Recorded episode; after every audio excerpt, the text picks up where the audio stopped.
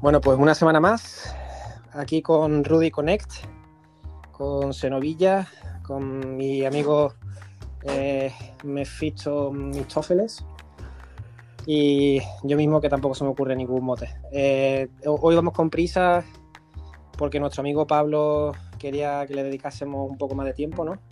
En el podcast, así que seré breve y conciso. ¿Os ha gustado el capítulo? Sí. Sí. Sí, a mí también. Pues ya está, pues eso era todo. Muchas gracias. Nos vemos la, el viernes que viene. Adiós. Adiós. Bueno, ya yo creo que ya Pablo a lo mejor habrá desconectado el podcast. Probablemente en verdad todo esto no tiene sentido porque va a ver que la duración son 50 minutos, una hora o lo que sea, y va a dar igual, pero. Eh, Bueno, pues nada, eh, voy a lanzar primera. Voy a valorar lo que me ha parecido el capítulo, hacéis cada uno también lo mismo. Yo voy a hablar diciendo que a mí me ha gustado mucho. Eh, creo que también, evidentemente, que era necesario. Lo veníamos hablando en el, la semana anterior porque hacía falta explicar estos flashbacks, las cosas del pasado de Agatha, todo eso. Yo creo que era muy, muy necesario. Y creo que me ha convencido mucho y me ha gustado mucho eh, las explicaciones de, por ejemplo, em, el tema de, de Pietrov, de que lo haya, de que sea cosa de Agatha. A mí, a mí me, personalmente me ha gustado porque no me ha, no me ha parecido las explicaciones estafadas de perdidos con JJ Abrams diciendo el humo negro era tu padre, ¿sabes? No sé, explicaciones muy tangadas y muy para salir del paso. A mí eso no me ha parecido algo así. Me ha, convencido porque, en fin, al fin de cuentas querían meter ese cameo, supongo, esa, para conectar esa cosa con lo de los X-Men o hacer esa, ese guiño que me ha parecido guay y al final pues era una, una pequeña coña, entre comillas. Así que a mí, yo muy contento con el capítulo, aunque el anterior sigue siendo mi favorito. Yo al fin y al cabo, o sea, eh, esa es mi teoría desde el principio. Quiero decir que era simplemente alguien más que, que había cogido co para poseerle o algo así. En este caso no hablaba de poseer, pero sí que era alguien que controlaba. Eh, yo he disfrutado mucho los primeros ocho minutos del capítulo, no solo porque el capítulo en sí se ha puesto las pilas para explicar los agujeros, que eso es algo que muchas veces se dejan, o sea, eh, no que lo dejen a la imaginación del espectador, sino que se dejan sin resolver y esperan que se pasen por alto. Lo bueno de tener series así pequeñas, concretas, que van a acabar pronto, es que los agujeros no se te pierdan de vista. Dirás que no, como has hablado ahora de perdido, precisamente por poner un ejemplo en el que muchos agujeros, más que dejarlos a la imaginación del espectador, pues se olvidaron en mitad de la trama. Pero eh, esos ocho minutos, entre otras cosas, lo he disfrutado mucho porque vi caer, caer una a una todas las teorías de Rudy. Eh, he de decir que es mi parte favorita del episodio. En general, el episodio, bueno, yo creo que lo has definido como necesario y creo que sí, que al fin y al cabo es lo que es, necesario. Eh, hay todavía un par de cosas que me tienen confuso de cómo va a ir hacia el siguiente capítulo. Creo que ha abierto un par de ventanas interesantes, como puede ser el Visión Blanco, otra cosa de la que he estado hablando durante todo el podcast y, que me ha hecho mucha ilusión verlo. O sea, ha sido como, obviamente no es el mismo personaje que los cómics, pero ya de por sí la referencia me parece bonita o el hecho de que se esté ocultando que, eh, que Visión todavía lo tiene Sword es algo que, que, me parece interesante, que creo que abre ventanas de cara al último capítulo. Eh, así que, bueno, pues yo de por sí este capítulo lo principal y lo que me llevo a casa es que ha sido el último palazo de reina en la tumba de Mephisto. mm, a ver, eh, después de lo que ha dicho Miguel, simplemente corroborar que cuando a medida que veía el capítulo, sentía como mi corazón se partía en mil pedazos. Porque ninguna de las teorías de las teorías era ya tenía sentido y era como os juro que cuando terminé el capítulo eh, María barra, eh, entre paréntesis mi novia eh, diciéndome diciéndome un millón de cosas de teoría de pero y si eh, tal cosa y si en el último capítulo pasa tal cual os juro que simplemente lo único que me salía era mirarla como con la mirada vacía y, y decirle, yo ya, ya no sé, no sé qué pensar. O sea, te has roto, te has roto. Me has roto, tío, este capítulo. A ver, a mí el capítulo me ha gustado. La verdad es que me ha gustado. Sin embargo, discrepo con vosotros en, en un poco en el principio. En las explicaciones eh, pienso o siento de alguna forma que son unas explicaciones como muy rápidas, como muy a, cerrar huecos, a pum, pum, venga. Eh, esto, pues esto es un hechizo de no sé qué, esto es un hechizo de lo no sé cuánto. Eh, y no es, a lo mejor tan caos no, no es la palabra, sino fácil, como muy fácil de resolver esto. Y a lo mejor yo esperaba que, que me dejasen un poco más con el culo torcido, que dijese yo, hostia, vaya pasada. No, que ahora todo se resume en brujería. ¿no? Y eso a mí es lo que me ha, hecho sentir eh, eh, que me ha cojeado un poco. Por lo demás, el capítulo me ha encantado y es lo que decía Miguel, el tema de los de flashback de alguna forma mm, desarrollado de esta forma. Y con la escena post crédito también estoy bastante contento y ya con la escena post crédito ya sí que todas las teorías de Mephisto a mí creo que se me disipan, porque ya para un último capítulo, ¿qué sentido tiene, ¿Qué sentido tiene que aparezca Mephisto? A mí lo que te quería preguntar antes que continúe con eso, ¿consideras que ha, que ha de alguna forma te sientes satisfecho? Porque tú hablabas del capítulo espectacular como para disfrutar de cine. Yo, precisamente, pensando que no me iba a llevar algo así, al final, con las escenas del principio de la de todas las brujas y todo eso, me ha gustado mucho y me ha parecido ese, ese rollito de Marvel del cine. me ha gustado mucho. ¿Tú consideras que, ha sido el capítulo ese, en ese rollo? Yo pienso que sí, también el momento en el que Wanda llega a, West, a West Side y hace, eh, vamos, empieza a salir el poder ese brutal. Eso me, me han parecido los momentos que estaba yo pensando que iban a salir y la verdad es que me ha molado bastante por esa parte. Em, por otro lado, me gustaría también, Miguel, porque supongo que yo en eso sé poco, la verdad, el tema de, del visión blanco en los cómics, que tú has dicho la referencia. Sí. Eh, a ver, el tema de visión blanco en los cómics, en este caso me estoy centrando en toda la época de Byrne, y eh, tanto en los Vengadores como en los West Side Avengers, West Coast Avengers, perdón, eh, tienen esta visión que directamente ha perdido los recuerdos del Visión original. O sea, la misma personalidad, pero sin sus recuerdos. Al fin y al cabo es otra visión. Y eso acaba provocando un breakdown. Bueno, la bruja escarlata, Wanda durante un tiempo fue una villana de los West Coast Avengers, o sea, de los Vengadores de la Costa Oeste. Eh, precisamente provocado por una ruptura mental que, que provocó el hecho de perder a visión y de perder a sus hijos. Y creo que es muy, muy interesante que hayan elegido eh, el diseño de este, de este visión, el diseño del visión blanco, para que sea la marioneta de Sword, porque al fin y al cabo es lo que estás haciendo, le estás quitando la personalidad. Esto ha dado pie a una teoría que me enfada mucho, tengo que decirlo, o sea, pero me da muchísimo que hay mucha gente diciendo, ah, bueno, pues si le quitas los recuerdos a, a, Visión, esto es Ultron, es otro cuerpo de Ultron, Ultron ha vuelto y mira. Escucha, justo, justo ahí te quería yo llegar. ¿Crees de alguna forma, porque yo no sé, o sea, creo que todo el mundo, y es curioso, ¿no? Que todo el mundo ha visto el visión blanco y del tirón ha pensado, ah, hostia, el villano, el malo, ¿sabes? ¿Por qué? ¿Qué necesidad? No, estaría gracioso que, que, de alguna forma hayan creado otro visión bueno que no tenga nada que ver, sería, no sé. Creo que es posible, creo que es posible, o sea, creo que es posible que este visión acabe entendiendo, o sea, es más, hay ciertas teorías por Reddit, eh, bueno, me he pasado el fin de semana en Reddit mirando cómo reacciona la gente demás, eh, que comentan la posibilidad de, que al final haya una unión entre los dos visiones, porque hay algo, hay algo que a mí me, resulta un poco raro, y es el tema de... Eh, supuestamente si van a seguir eh, los hijos de Wanda y Visión, y va a seguir Visión, son seres que no son naturales. O sea, son seres creados con magia. Y son seres que no han vivido una vida. Quiero decir, los dos niños eh, de por sí no han tenido una infancia, no han tenido un crecimiento.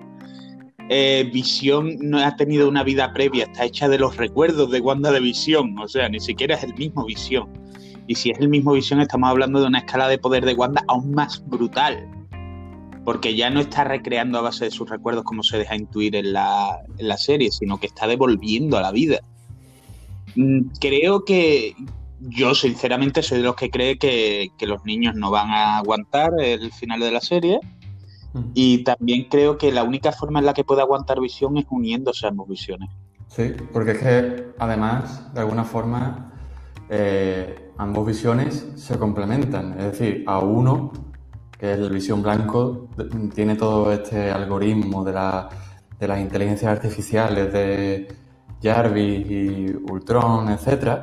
Y lo que le falta y lo que necesitaba esa visión es, el alma, ¿no? Y ese alma se lo da en, en la película la gema del alma. Y justamente cuando está Wanda recreando a Visión, si vemos lo que sale de Wanda es amarillo, ¿no? dando un poco a entender que eh, ¿no? está hecho un poco mm, ya de por sí de, la esencia de la gema del alma.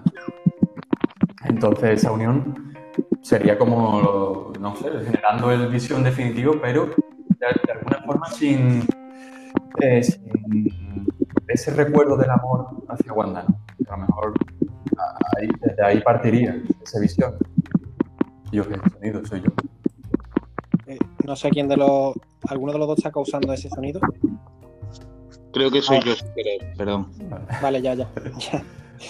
Eh, sí, no, lo que has dicho. Em, yo lo que quería, con el tema de visión, a mí hay una cosa que me, evidentemente, a todo el mundo creo que nos ha parecido una mierda la era de Ultron, pero me dio pena porque creo que era uno de los conceptos más guays, interesantes, que si le hubiesen dado otro tono, probablemente, me habría encantado, porque el hecho de que una inteligencia artificial eh, quiera ser el padre creando otra otra mm, una mezcla de inteligencia artificial pero a otro nivel y tal y al final te sale algo bueno que me pareció guay ese, esa cosa pero bueno en fin al final la película fue lo que fue la cuestión es acaba, la, acaba. sí sí no la cuestión es que yo sí pienso o yo sí creo que a lo mejor esta visión va a ser la visión que Ultron hubiera querido pero sin sin que el capítulo te quiera mostrar, o sea, no creo que vaya el capítulo a decirte, esto es lo que Ultron quiso, chicos, tenemos el visión malo, no, no creo que el, capítulo vaya por ahí, pero yo sí pienso que esta es a lo mejor la visión que, que, Ultron tenía en su mente, probablemente.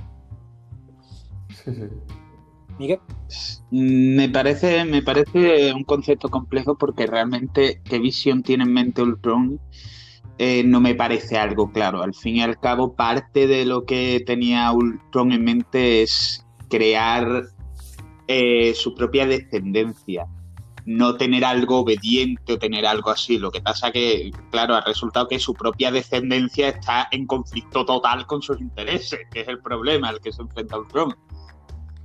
Eh, es más, creo que hace poco, hace poco estoy hablando este verano, o sea, hace poco nueve meses, pero me volví a ver todas las de los Vengadores en orden, incluyendo eh, Civil, War por ahí de por medio, y precisamente me sorprendió, ah, no me sorprendió, eh, me reafirmé en mi, en mi opinión de que Age of Ultron es un desastre, hmm. y es un desastre a partir de X punto y es desde que aparece Ultron, lo cual es una pena porque tienes allí en Spider.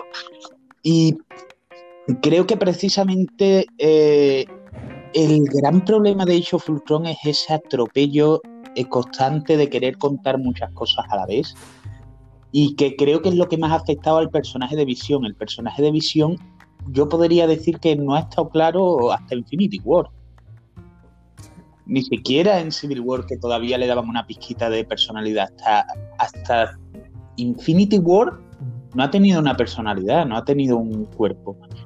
Así que lo de decir, bueno, Ultron, eh, este nuevo visión va a ser justo lo que tenía en mente Ultron, no, no lo sé.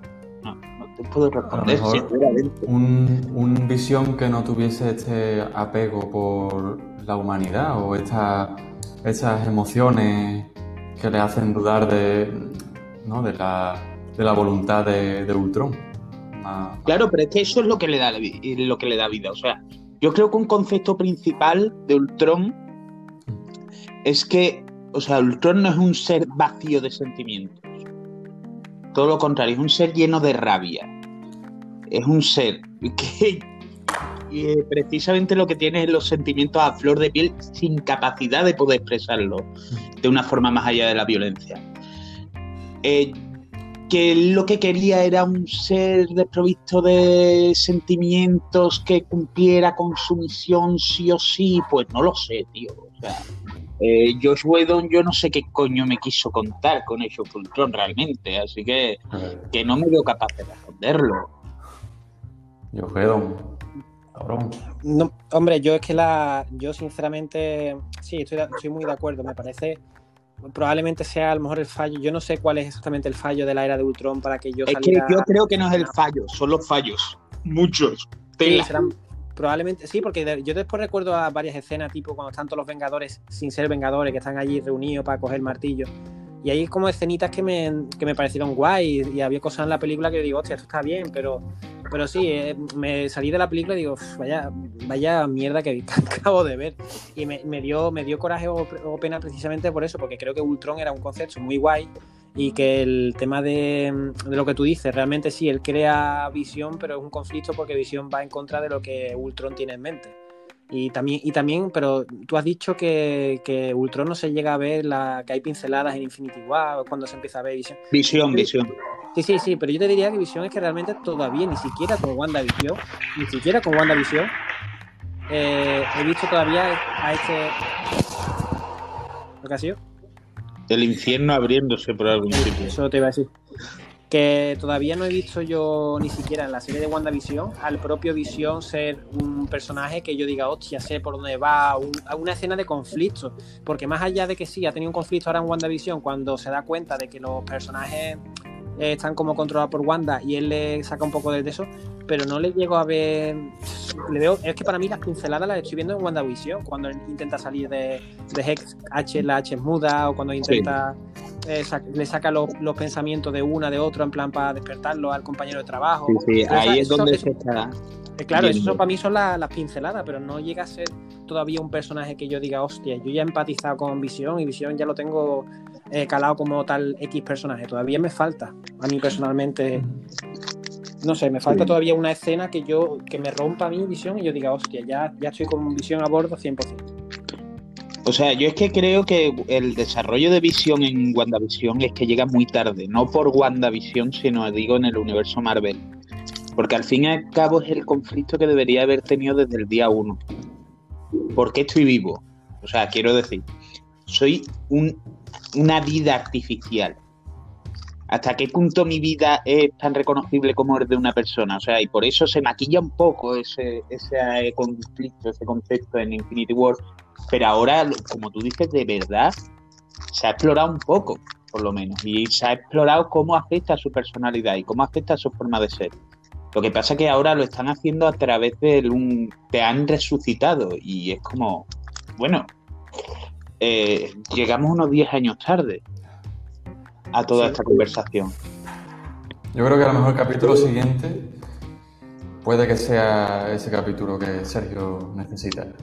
Mm, Esa, co- esa confronta- esa confrontación con el visión blanco, ese ya descubrir el- definitivamente el pastel y, y todo, mm, yo creo que puede ser ese capítulo que diga ya, esta es visión, mm, así, así es visión.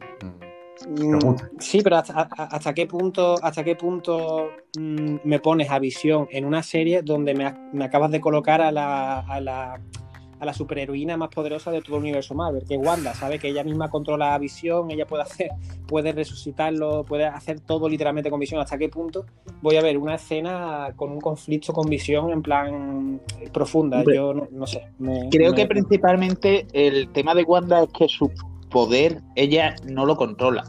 O sea, Visión puede ser muy útil aquí en un conflicto, pero aquí la serie va de Wanda. O sea, lo de WandaVision, los cojones. O sea, esto es Wanda con visión de acompañante. Al fin y al cabo. Sí. sí. Así que yo creo que, que igual, o sea, que, que este gran conflicto hemos tenido por fin pinceladas, pero que no te creas tú que lo van a pincelar mucho en el siguiente capítulo. O sea, va a haber poco más que una afectación y una resolución del conflicto así rápida. Hay un- Bueno, bueno, Ya que, ya que estamos, ya que Rudy ha sacado el tema, yo pensaba hablarlo más adelante, pero lo- si acaso lo hablamos ya directamente. Eh, empieza tú si quieres, Rudy, pensando qué creéis que va a ser el siguiente capítulo. ¿Cómo creéis que va a terminar la serie? Mm, la serie, o sea, el próximo capítulo va a haber una confrontación gorda con el Visión Blanco. Eh, lo que hemos comentado, que, mm, a lo mejor puede haber incluso una fusión entre las dos visiones. Mm, y me, me reafirmo un poco en el hecho de que el próximo capítulo puede que sea en el que verdaderamente pasemos de una pincelada a, a, ver un visión ya eh, en serio, un visión que digamos es visión y digamos que tenga nombre propio, ¿no? Eh, eso por parte de visión, por parte de Wanda, por parte de Wanda es que a mí me surgen todavía, bueno, dudas y, sobre el personaje de Agatha Harness. Mm, como está, eh, vale. no, es que a ver, mm, me, me surgen dudas por, lo que, por lo que me he sentido con este capítulo, con la sensación de que se soluciona todo muy fácil, se explica todo muy fácil. Pienso que en el próximo capítulo va a haber algún, tipo de explicación o va a haber algún tipo de, de, suceso o algo que va a hacer que veamos que realmente no es todo tan fácil como, como una explicación mm, de que todo es brujería.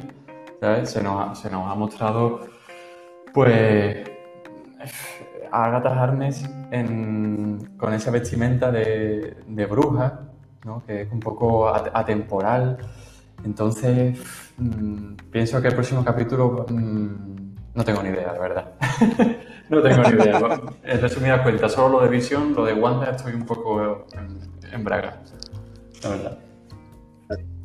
Yo creo, creo, vamos a empezar por lo de Visión, ya que ha empezado Rudy ahí. Eh, que eh, ustedes tenéis muy reciente, ya que hemos hablado de ya hecho Fultron. Yo sí, yo sí. Yo más ¿Sí? Eh, acaba en una conversación con Visión y Ultron,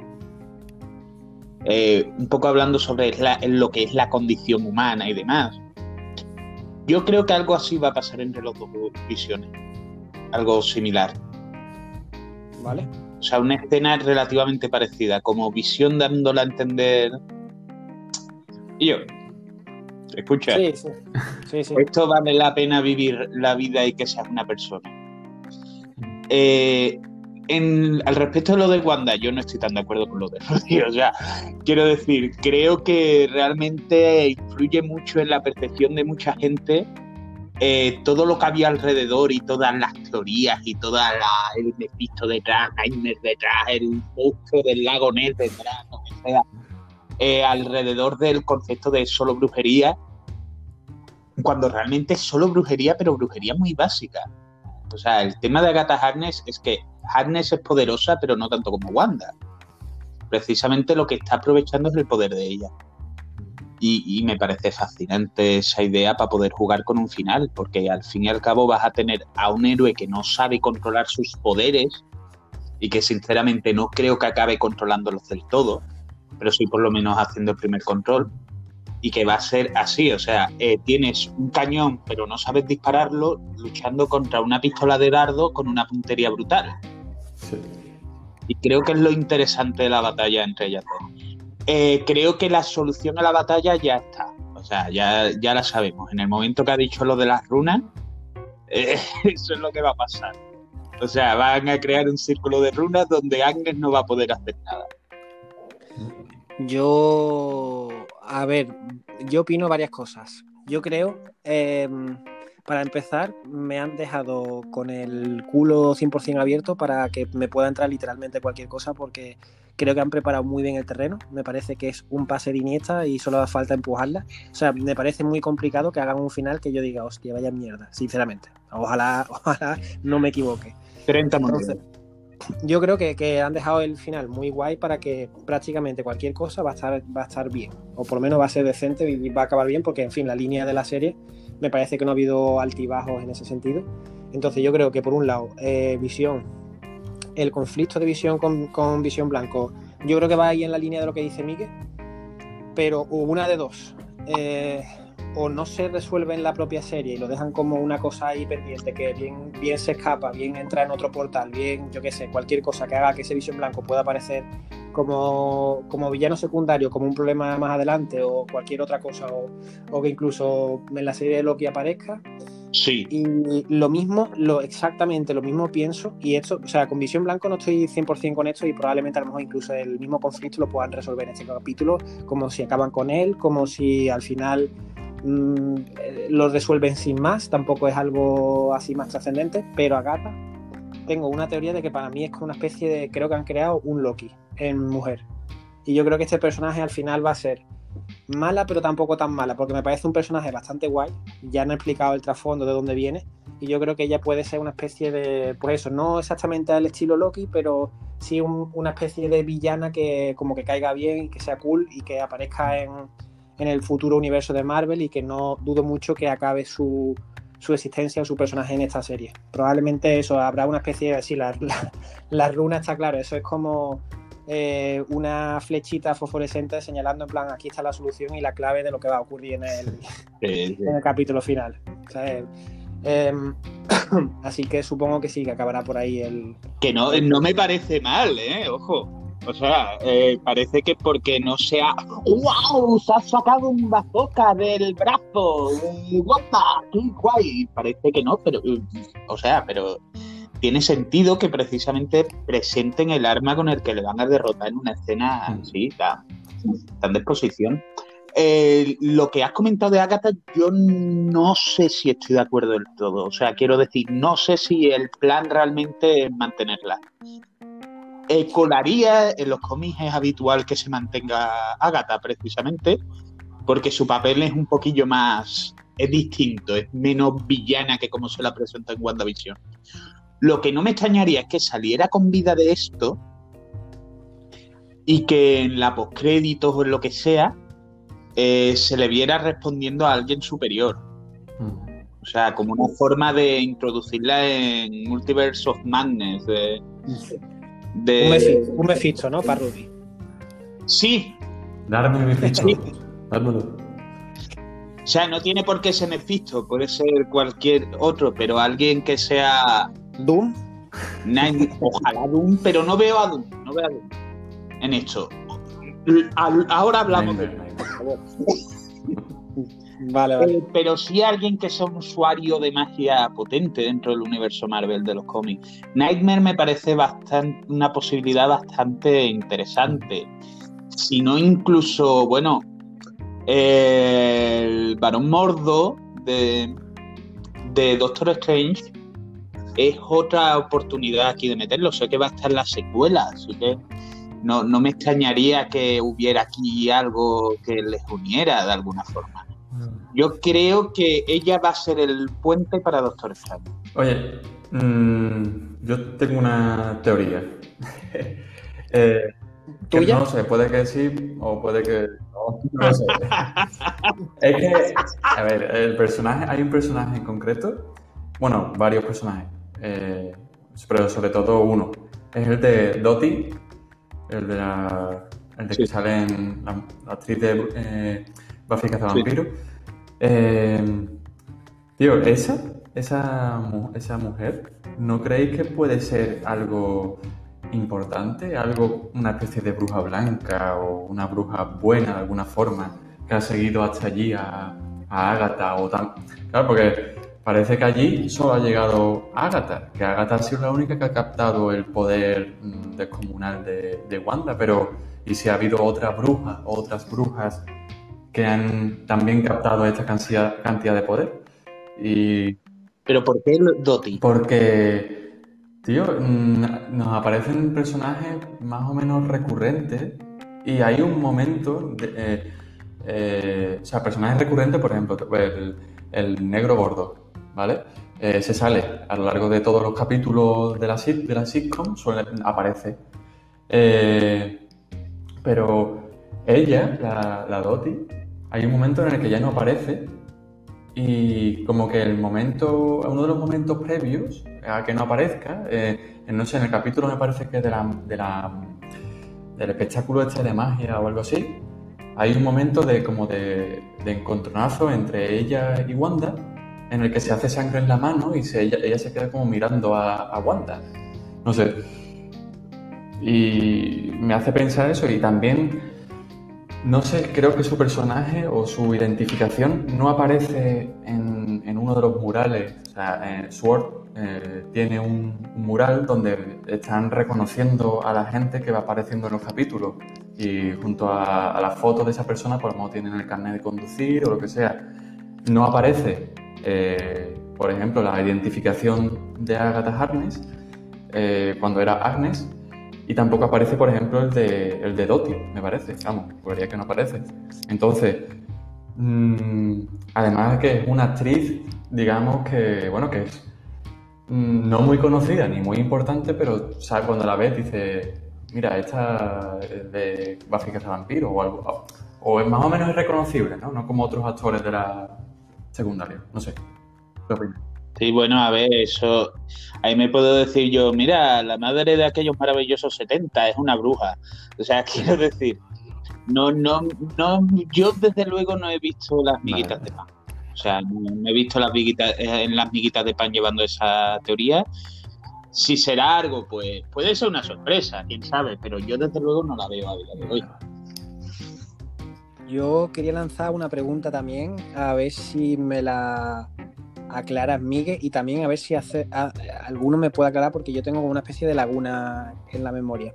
A ver, el tema de bruja escarlata, cuando Agata dice, eres bruja escarlata, yo em, he tenido que leer y demás por el tema de por qué dice esto y cómo es que no ha sido bruja escarlata en ningún momento antes, y, es cierto. Y ahora me entra la duda, ¿no llegaron a decir en todo el universo de Marvel en ningún momento que es la bruja escarlata? No. Es que eso, esa era mi duda. Yo pensaba que en ¿Te digo por qué? ¿Te digo por qué? Claro, claro, eso es lo que me, gustaría saber. O sea, 100% te puedo asegurar que no. El acuerdo entre Fox y Disney en su época era que Disney podía usar los personajes refiriéndose por su nombre original, Pietro y Wanda, pero Fox podía usarlos por el nombre de superhéroe, pero no por Pietro y Wanda, que sería Quicksilver y Bruja Escarlata. Por eso el, el Pietro, o sea, el Quicksilver de Fox se llama Peter y no Pietro. Vale, vale, vale, vale. O sea que es más por los derechos que por otras cosas. Fue por sus derechos y ahora lo están aprovechando ese vacío que había para venderlo un poco como eres la bruja escarlata, como si fuera un cargo lo cual me parece una forma muy interesante de jugar con ellos. Es que ya, ya, por eso te digo, a mí me ha parecido, me ha llamado mucho la atención y tuve que leer sobre ello porque digo, pero si, si es la bruja escarlata de siempre, o sea, la conozco como la bruja escarlata, no sé a qué viene este, este boom, pero bueno, me ha parecido algo interesante, sí, sí. Sí, sí, el, el eh, Disney no podía referirse a ella como bruja escarlata. Vale, vale, vale. Eh, yo tengo otra cosa. La imagen que ve Wanda cuando está en contacto por, eh, en los laboratorios de Hydra eh, con la gema del alma, esa imagen es ella misma. ¿Qué pensáis? ¿Una imagen de, de, la bruja escarlata? Sí, sí. Creo, no sé si es ella misma o la idea es que sea más como ya que están vendiendo el, Bruja Escarlata como un, cargo, como puede ser el antiguo en, el tema del Doctor Extraño y demás, eh, como el espíritu de la Bruja Escarlata, como el concepto del cargo de Bruja Escarlata, del, le llamo cargo, pero no es precisamente la palabra, pero no sé si me entendéis. Yo creo que es eso. el título. Creo, creo. Ojo. Yo no sé, no sé a qué momento referí, en qué momento es eso, eh, cuando está cuando, los flashbacks. Cuando Wanda tiene el flashback que está en contacto con la gema. Sí. Eh, hay durante algunos frames en el que se ve una figura y esa imagen ya hay gente que la ha cogido, le ha subido la, la bueno, el brillo, el contraste, ha jugado un poco con ese tema y se ve que es la bruja escarlata, o sea, el disfraz original de la bruja escarlata, lo que está, una silueta de ese disfraz. Eh, y creo que incluso si no está Elizabeth Olsen puesta en el traje, está otra persona a la que es muy parecida a Elizabeth Olsen. Así que creo que precisamente yo supongo, o sea, no creo que haya viajes en el tiempo multiverso relacionados, aunque teniendo la siguiente película está aquí al lado, no me extrañaría. Eh, Así que vamos a ver. Yo, yo quiero pensar que es eso, que es, que es como la representación del cargo, del título del momento. O sea, es un símbolo, no es, no es una persona real. No, no olvidemos una cosa, o sea, siempre hablamos en plan, no queremos viaje del tiempo, viaje del tiempo tal, no sé qué, pero realmente todo eso ya ha pasado en, en la última de Avengers, ya hay viaje del tiempo, o sea, ya, ya han roto sí. los tiempos. Claro, claro, o sea, pero quiero decir que no creo que ese momento exacto sea un viaje una, re- una revelación de un poco de, de su destino, de lo Sí. que. Sí, sí. Yo creo que es un símbolo, más que otra cosa. Yo. Perdón. Bueno, me, sí, no, Vale, habla tú, habla. Es una cosa breve. Eh, Evan Peters, ¿vale? El Quicksilver de Evan Peters, ¿vale? Mm, explica Agatha que se ha hecho un hechizo Crystallium de no sé qué, ¿vale? Que tampoco me acuerdo lo que hacía. Eh, o sea, ¿el hechizo es tan poderoso como para poder emular los poderes de Quicksilver? O sea, no, parece que os lo pregunto a vosotros. que sabéis de hechizos. Sí, sí, sí. No, es una duda, es una duda vale. honesta. Quiero decir, me parece una muy buena duda. Ahí yo creo que hay dos posibilidades. Una, que no creo, ¿vale? Pero sé que está siendo muy comentada, que realmente el hechizo de Agatha, cuando dice que ha cogido una pobre alma, Mm. eh, realmente haya traído a alguien del universo de los X-Men. Eh, ¿Quién sabe? O dos, eh, que sea una ilusión de ella misma, o sea, de Agatha. Que aproveche para controlarlo y que parezca que hace eso. O sea, Pero- pero ya no pero- sabemos hasta qué punto son reales los niños, Ya. Pero, pero una cosa, es que eso te iba a decir, eh, Quicksilver en el pueblo hace Sí, lo, eh, usa su poder, o sea, Correcto. quiero decir, ver se ve el poder del Quicksilver y Sí. interactúa con el pueblo. sí, sí. Pero quiero decir, no, no me queda claro hasta qué punto puede representar eso Agatha. Ese es el tema. Yo, yo creo que es lo más posible de que haya existencia de un multiverso y de que se, co- se confirme que él es de otro universo. O sea, ese detalle es lo único que me haría ahora mismo dudar y decir, no, este es un pringao que han cogido. ¿vale? Y yo quiero aprovechar ahora para preguntar también sobre, bueno, lo que solemos hablar, el tema del cameo. Eh, eh, hay dos cosas que han pasado interesantes. Una de ellas, eh, Paul Bettany se ha pegado varios me- un mes y algo diciendo de, sí, bueno, acabo de trabajar con un actor con el que no he trabajado nunca, que bueno, que es una fantasía trabajar con él, que siempre he querido trabajar con él, no sé qué, no sé cuánto, que nunca habíamos coincidido. Estoy bastante seguro, vamos, esa figura la han tenido un poco como referencia para quién podía ser el cameo. Y creo que esta semana se ha caído porque creo que Paul Bettany hablaba del mismo. Yo creo que se han caído muchas teorías con eso. ¿Estás seguro de esto, Miguel? De No, que ha llegado a ese punto. Estoy Pero seguro para nada. Pero a la vez es que no, me, me suena muy rebuscado. Eso me, me- no sé, no me, no me encajaría con este actor que sea así de trolero a mí me, en realidad A ver, realmente no sabemos mucho de no. quiero decir, no ha tenido para lucirse en Marvel. No me extrañaría que, que le dijera un poco, venga, vamos a jugar con esto, me voy a poner un poquito chulo por las entrevistas. jaja". Eh, y el tema del cameo, eh, yo eh, creo que se abre una ventana interesante en este capítulo y por eso he querido sacarlo porque eh, descubrimos que los poderes de Wanda y de Pietro ya existen antes de la piedra, o al menos de Wanda. De Pietro no tenemos confirmación, aunque es de suponer que sí, que ya existen, que simplemente esto los potenció el contacto con la piedra. Y creo que es interesante porque puede dar ventana que, a que hablemos de la entrada de los X-Men realmente, de que Pero- empiecen a entrar los mutantes. ¿En qué momento confirman eh, que Wanda tenía los poderes de antes? Porque realmente ella pone la mano y cuando dice a Gata, paraste con el control y dice, no, simplemente no funcionó. Entonces, Eh, ¿en qué momento? yo al menos entendí que sí en el momento en el que luego, con la piedra, Agatha comenta, bueno, ya tenías unos poderes y Sí. esta piedra te los Sí, sí. amplificó. Yo por lo menos entendí que sí. Que a lo yo no lo entendí.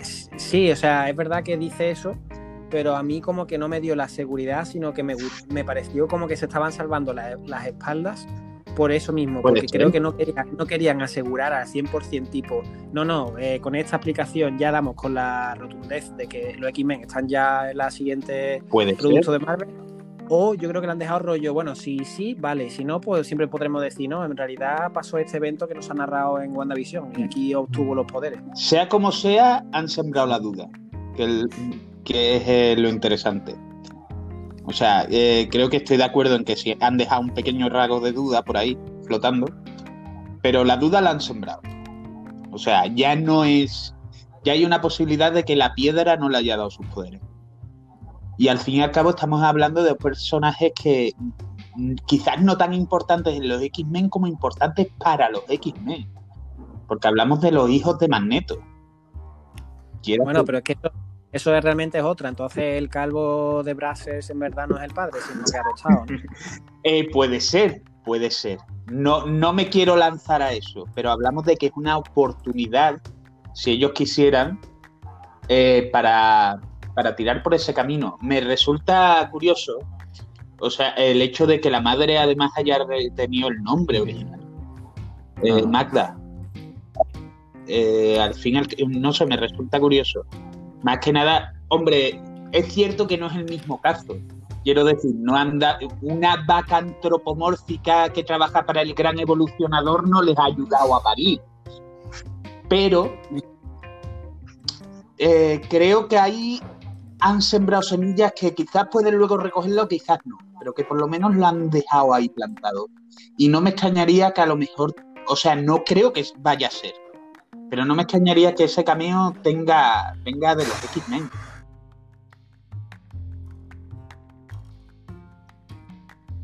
Rudy. Ha muerto por el camino. Eso te iba a decir, a ti si te se escucha. Sí, sí, no, no, ha caído, ha caído. ¿Qué quiero decir? Es, el tema ese. Eh, creo que puede ser una ventana. De forma inmediata, no lo sé. No lo sé, obviamente. Si lo supiera, bueno, sería un genio. Eh, no, ya, ya, ya. Pero, pero creo que se ha abierto ahí una ventana que se va a jugar. Em, bueno, habrá que verlo. Yo es que la cosa creo que lo hemos comentado, no sé si fue en, la semana anterior. Creo que la, precisamente una de las cosas tan guays que tiene esta serie era eso, que, que, genera muchísimas teorías.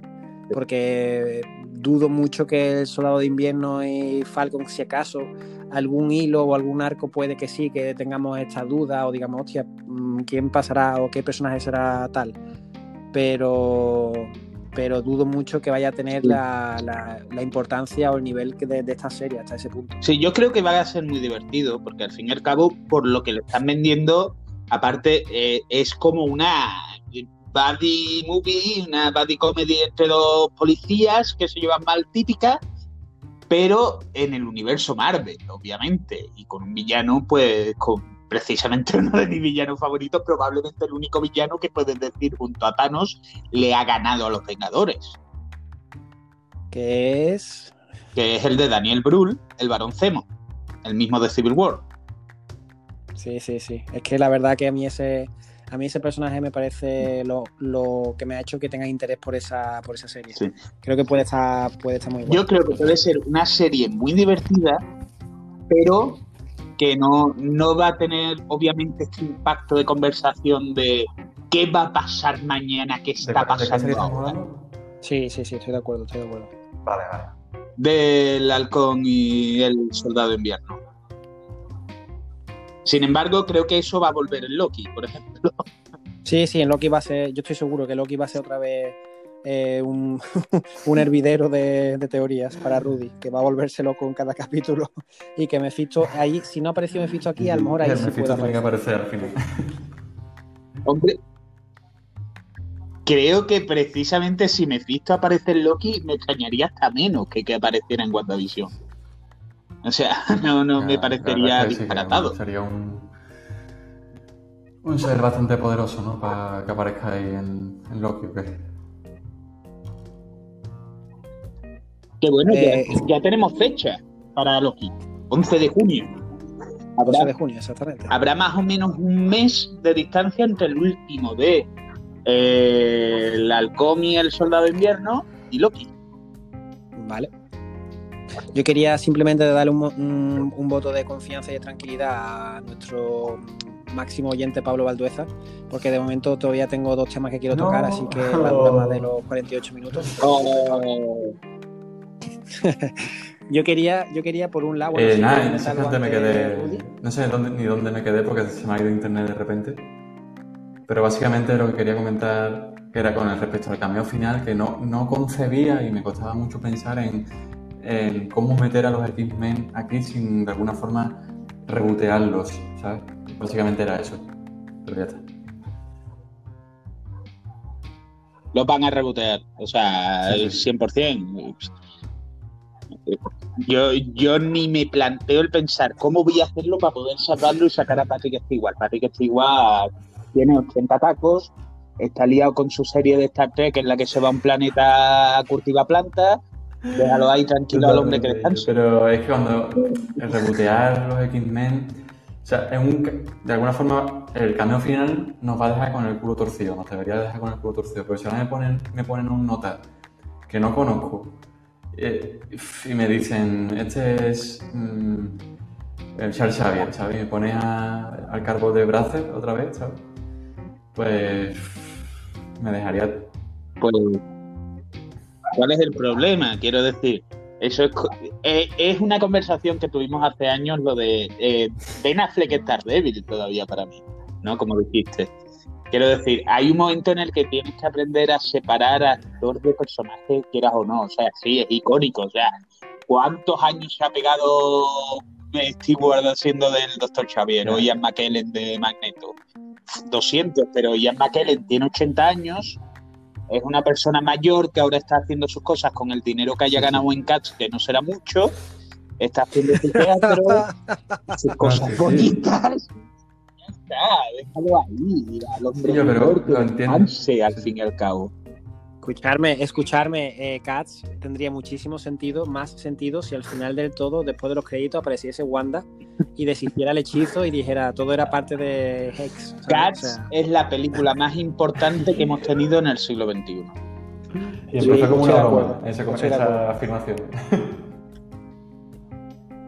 Sí, sí. No, no, que siempre- es una broma, no es una broma para nada. Y que siempre me quedaré con la ganas desde que me la has enseñado con la versión de Spielberg de dibujito porque la estética me, me estaba alucinando. Sí. Eh, quiero hablar de eso ya, eh, ya te- bueno, eh, Sí, autopromoción. quiero hablar de eso porque precisamente estoy desarrollando un podcast sobre proyectos que no que no dieron a la luz, películas que no existen, un podcast de mí conmigo, o sea, muy eh, para mi blog eh, remake. Eh, y precisamente uno de los que hablo es de eso. Eh, quiero estrenarlo para el día 14 de marzo, por cierto, el día que empezó la cuarentena. Y precisamente uno de los que hablo es del Cats original de Spielberg, porque es, es- a nivel de diseño, date cuenta que lo hizo Amblin, que estamos hablando de, de Animation Studio, estamos hablando pues de Feeble Go West, o sea, estamos hablando de, de un estilo de animación de gente que ya venía de trabajar en la tostadora Valiento con Don Bluth y que luego iría a trabajar en DreamWorks y con Shrek y con toda esa gente. O sea, es un proyecto interesante. Pero volviendo a WandaVision, eh, mi apuesta es el Doctor Doom. Vale, eso eh, quería, ese es el tema que yo quería hablar y quería decir, ¿por qué ahora últimamente tienes tantos pósters de Doctor Doom en tu cuarto, Miguel? Quiero que me hables un poco de, de tus teorías y desarrolleme eso un poquito. por Vale, eh, empecemos desde la base. Creo que va a ser el Doctor Doom. No. Eh, sí y no, ¿de acuerdo? Eh, si está, el primer punto es si están vendiendo algo como eh, una figura del tamaño de Luke Skywalker, hay pocos en el universo Marvel que vayan a colar en ese tamaño. Y se pueden contar con los dedos de una mano. Galactus, que no va a ser Galactus porque está fuera de tono totalmente. Eh, alguno de los líderes mutantes, Xavier o Magneto, o Doctor Doom, que es del que estamos hablando, que probablemente es una de las figuras más reconocibles que puedas echarte a la. Luego está, yo creo que realmente el cameo simplemente es que no va a estar a ese nivel que dicen de, de tamaño de Luke Skywalker. Pero el tema es que creo, con todo Multiverse of Madness, con esto de WandaVision, creo que la gran historia grande que le queda a Marvel por adaptar, la gran historia que tiene que, que hacer a donde va a intentar conducir las siguientes fases, o sea, no hablo tanto de fase 4 como 4, 5 y 6, es Secret Wars. Hay pocas historias que sean tan importantes en Marvel como la Secret Wars. Tanto la original como la de 2015 porque la de 2015 es un, total baño al concepto para hacerlo mucho más interesante. Creo que va a ser la base de lo que se va a convertir en la Secret Wars. El tema es que esas, las Secret Wars, tanto la 1 como la 2, tienen un punto fundamental y es que su protagonista, sobre todo en el segundo, aunque quizás no tanto en el primero, pero en el primero acaba siendo fundamental, es Victor Von Doom. O sea, es el Doctor Doom. O sea, si quieren hacer ese camino necesitan un Doom imponente e importante. Eso me lleva al hecho de que Sokovia, ¿de acuerdo? Esta nación que inventaron para hecho Fulton, entre otras cosas, porque no podían usar a la Adveria por derechos, porque Fox tenía los derechos de los Cuatro Fantásticos, eh, se ha descrito constantemente en guerra, con problemas. Un país balcánico, con muchos, muchos conflictos continuamente en batalla. Y creo que se, se, han plantado a lo largo de los años, incluyendo con WandaVision, semillas que podrían dar pie a esta idea de un Doom populista más del siglo XXI, vendiendo eh, muy a la figura de Bolsonaro sin ser Bolsonaro y decir, ¡os vaya a convertir en cocodrilo! O de Donald Trump. de ser una figura populista que con el tema de su pueblo construya esta ciudad que sea como un contrapunto moral de Wakanda. Wakanda que se está abriendo al mundo con la tecnología y demás, este que está haciendo todo lo contrario, se está cerrando para ser mucho más fuerte y ser mucho más peligroso. Y creo que, que, es, que es una oportunidad con estas semillas plantadas de contar esa historia. Porque Doom necesita reinar en las ferias para ser imponente. Doom necesita ser peligroso. Doom necesita si queremos llegar al Doom de Secret Wars, que acaba siendo el dios emperador Doom, con sus dos guanteletes del infinito, necesitamos sí o sí que se vaya construyendo desde ya. Y si tenemos que ir construyéndolo desde ya, creo que la feria es precisamente el campo que ya está, vamos, la feria, perdón, Sokovia, es un campo que ya está abonado y ya está preparado para que simplemente echemos la semilla. Y no me extrañaría algo como, quizás no el cambio aquí, pero sí a lo mejor una referencia del nuevo líder de la feria o de Sokovia o el cambio de nombre de Sokovia o algo así para desarrollarlo ya en futuras películas, como en una película de los Cuatro Fantásticos. Así que yo con mi corazón, sabiendo que no va a ser real, eh, creo, o mejor dicho, digo que el cameo va a ser Víctor Bondo. No, no hay, no creo que no hay más palabras, o sea, me da pena porque es como mucho más realista y más convincente que la teoría que tuvo Rudy sobre Hex. Pero. bueno, la de Hex, tiene, hecho. Claro, es que Rudy, Rudy nos la vendió y como un caramelito. O sea, los dos caímos ahí en plan, queremos eso, sabiendo, sabiendo todo el mundo los tres, incluso el propio creador de esa teoría que, era mentira, pero, pero todos queríamos esa, esa teoría. Pero esta es demasiado realista y demasiado plausible, sí. O sea, lo que pasa es que no sé hasta qué punto ya van a introducir Van Doom, igual que al mismo punto que mucha gente se preguntaba lo de Mephisto, y hasta qué punto Disney iba a retorcer su propia serie, complicándola, entre comillas. Sí, sí, estoy de acuerdo, por eso no creo que vaya a entrar Creo que se ha plantado semillitas con los de Sokovia siendo bombardeada por Stark Industries. Eh, así que supongo que el cambio final no va a ser Víctor Von Doom, pero, pero hay una parte de mi corazón que quiere ese final con Doom hablando con probablemente la socoviana más famosa que existe en estos momentos. Vale. Y una, pregunta que tampoco tiene mucho que ver, pero ¿sabemos algo sobre el tema de, ahora que lo has mencionado antes, lo de Wakanda? ¿Sabemos algo que van a hacer con Pantera Negra? ¿Cómo van a resolver ese tema? Hay rumores. ¿Y el, qué? Hay rumores. O sea, no hay nada cerrado, pero hay rumores. A ver, el guion estaba escrito para empezar a grabar antes de que Chadwick Boseman muriera. Sí. Eh, al parecer han entrado en proceso de escritura. Eh, hay dos vertientes que se están rumoreando. Uno, eh, bueno, parece que se ha descartado totalmente la opción de hacer como en los cómics y que Shuri, la hermana, sea Black Panther.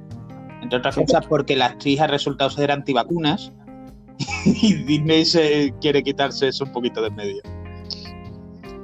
Vale. Eh, y según parecen las dos corrientes de rumores que hay, uno, eh, la de una película centrado más en guerreros de Wakanda, emprendiendo un camino, y que sean varios personajes para coger y que uno de esos personajes sea el que acabe cogiendo el manto del Black Panther. O sea, Sí, pero como- como un camino, como una historia. Pero quiero decir, ¿cómo explican, cómo van a explicar que ha desaparecido, que ha muerto este personaje? No, eso no lo han dicho, obviamente. Lo sé. Ojalá lo dijeran. Y la otra opción sería la de que se está comentando mucho, la de Michael B. Jordan. Lo que pasa es que está muerto. Su personaje, Sí, ¿no? o por lo menos en la escena final esa frente al, al sol. Están los dos y parece que muere. Sí, sí, yo creí entender que está muerto y si no está muerto, no me extrañaría a lo mejor eh, algo de aguas de resurrección a las que le llevó Chadwick antes de morir y que se centrara en su arco de redención para convertir a su pueblo. Eh, porque creo que es un personaje que está libre a la redención dentro de lo que cabe. O sea, no, Hombre, no para, para mí entramos, a mí, para mi punto de vista, eso que estás diciendo, Miguel, me parece algo demasiado peligroso porque entramos en el punto Krilin de Dragon Ball. O sea, Sí, sí, sí, que, que ma- matas a Krilin una vez y todo el mundo se echa la mano a la cabeza y en plan, vaya drama. Después piensas en la bola de dragón y dices, oye, que no puedes resucitar. Sí, Pero claro, entraríamos en terreno punto-. Claro, después llegamos en un punto que al final Krilin lo matan tantas veces que ya te da igual, porque sabe que lo van a resucitar de cualquier manera. Entonces, y Yamcha. Pero no sé hasta qué punto el que ahora empiecen a resucitar o matar y personajes que le interesen y no le interesen Estoy de acuerdo. eh, va a estar bien o no. Eh, no me extrañaría tampoco eh, que, ya que han mencionado la muerte de Chadwick Boseman, eh, aprovechen para hacerlo real. O sea, simplemente digan Chadwick, Black Panther, después de toda esa batalla y todo eso, acabó muriendo de cáncer, estaba enfermo. Tal cual, no real. O sea, quiero decir, Black, Black Panther ha muerto de cáncer. sí, sí, o sea, quiero decir que empiece con un funeral de que a pesar de todas las batallas la enfermedad le venció, incluso el mes. Sería un poco una referencia al Capitán Marvel de los cómics, eh, al número de la muerte del Capitán Marvel, que puede ser una de las historias más bonitas a nivel de superhéroe y emotivas que he leído, en el que precisamente tienes un héroe que ha luchado contra algunos de, la- de los seres galácticos más poderosos y que acaba muriendo de cáncer. Y que lo que tiene son sus últimos días de muerte y, y luego el entierro suyo con todos los superhéroes yendo a, a apoyarle a alguien que no ha sido derrotado por un villano ni ha sido asesinado. Tremenda. Simplemente Me extrañaría que empezara con algo así como el funeral de, de Chala.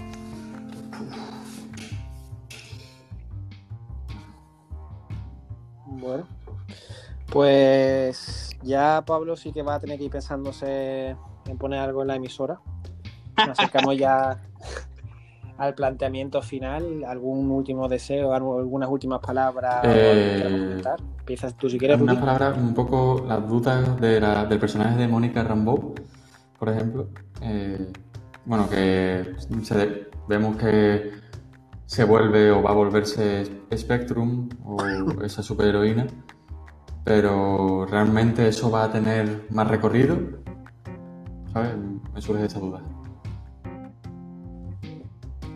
¿Dónde? ¿Tú sabes dónde puede tener mucho recorrido? Ah, En Secret Wars.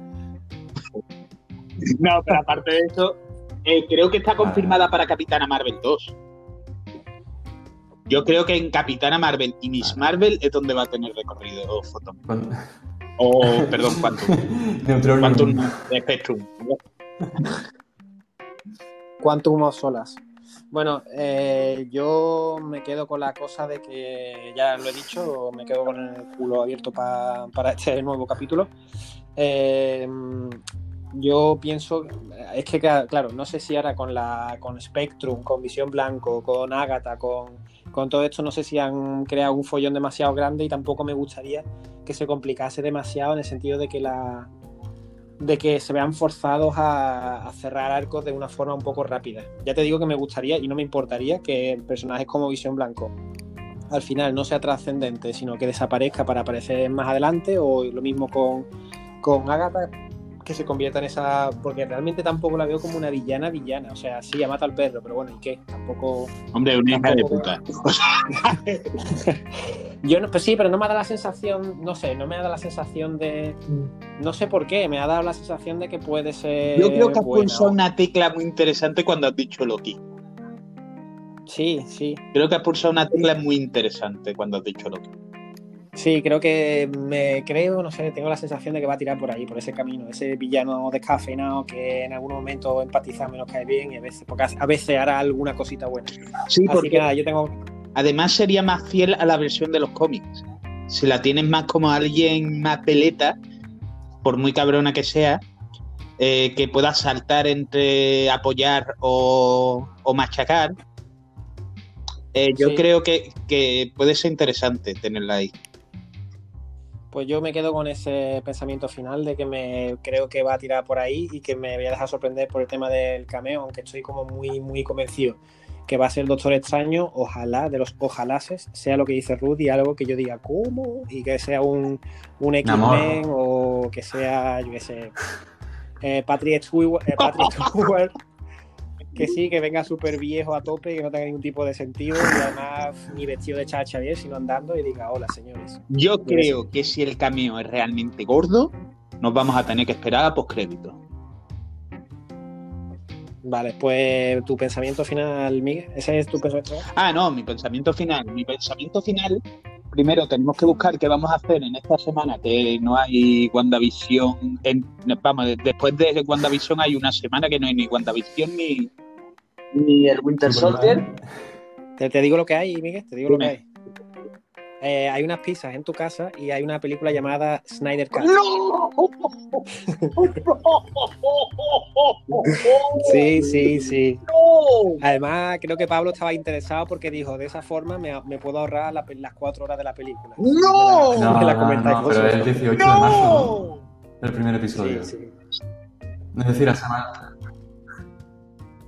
¿Cómo? Eh, no son episodios Justice League. Que no son episodios los de Justice League. no, no. No, él dice, él dice, tú dices Winter Soldier. Eh, ah, eso hay una... Sí, sí, hay una semana entre que acaba WandaVision y empieza Winter Soldier. No. Una semana. Y no está, Es más y tarde, no está es el Snyder 18 Cut de marzo. medio o, está- o es más tarde. Eh, la fecha de estreno. Entonces, la semana que viene tenemos Wanda, Ah. con lo que el domingo 7 volvemos a comentarlo y, y lloramos. Y después la semana siguiente no tenemos nada. Pero podríamos verlo el primero de Superman. Es broma. No, yo tengo algo, Vale. yo tengo una propuesta, ya os lo haré por privado. A ver qué os parece. Vale, me parece. Pero me gusta, me- a ver, me gusta la idea. No me gusta la idea de verme la, la Snyder Cut. Pero me gusta la idea de si me la tengo que ver por huevo, eh, por lo menos hacerlo para luego poder comentarla. Exactamente. Por, e- por eso, lo, por eso lo hacemos. eso. Pues nada, pues nos veremos el fin de semana que viene. Espero que Rudy, espero que Rudy se vuelva loco buscando teorías, porque Rudy ya es el último capítulo y así que tienes que mirar teorías a tope, a ver qué, qué encontrar por ahí. Los números, Yo los números seguro que el dicen capítulo- algo. Hostia, posiblemente sienta un vacío en, en mi interior demasiado muy grande, tío. Pero bueno, veremos qué pasa. Bueno. Venga, adiós Pablo. Nos vemos la semana que viene. Oye, Hasta la semana que viene.